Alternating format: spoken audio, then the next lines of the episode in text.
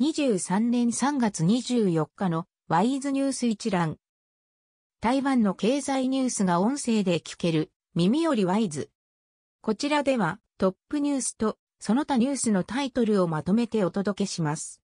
スマートフォンでもお聞きいただけます。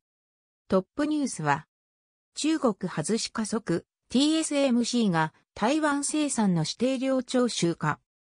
半導体業界関係者によると、ファウンドリー最大手 TSMC は欧米などの顧客に対し TSMC の中国の高訴省南京工場や上海工場で生産していた受注を台湾生産に切り替える場合、指定量として受託生産価格に5から10%を上乗せするようだ。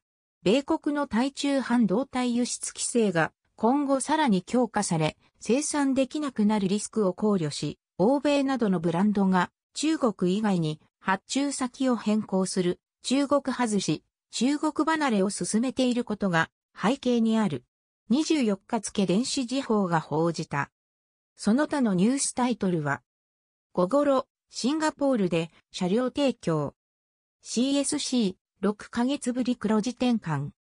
鋼材の中高鋼鉄、4月全面値上げ。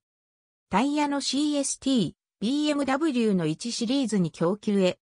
2月の工業生産指数、過去3年で最低。TFBS と、低人、細胞、遺伝子治療製品で提携。卸売業の2月売上高、4ヶ月連続の前年割れ。小売業の2月売上高、同期の過去最高。飲食業の2月売上高、ケータリング業が67%増加。遠東百貨がセール6000元の現金給付に期待。フードパンダの配達サービス C、2C サービスを開始。利上げ5四半期連続。タイ産、鶏卵32.5万個、来週到着へ。電子レシート普及、5年で金額2倍に。中本ジュラス大使を召喚へ、中国との国交交渉に不満。中国軍機、4日ぶり中間線越えなし。日本から半熟卵持ち込み、罰金3万円。変異株、XBB.1.5 検出、累計3人に。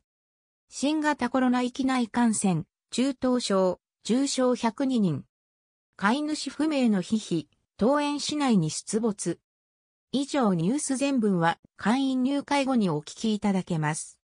購読、指読をご希望の方は、ワイズホームページからお申し込みいただけます。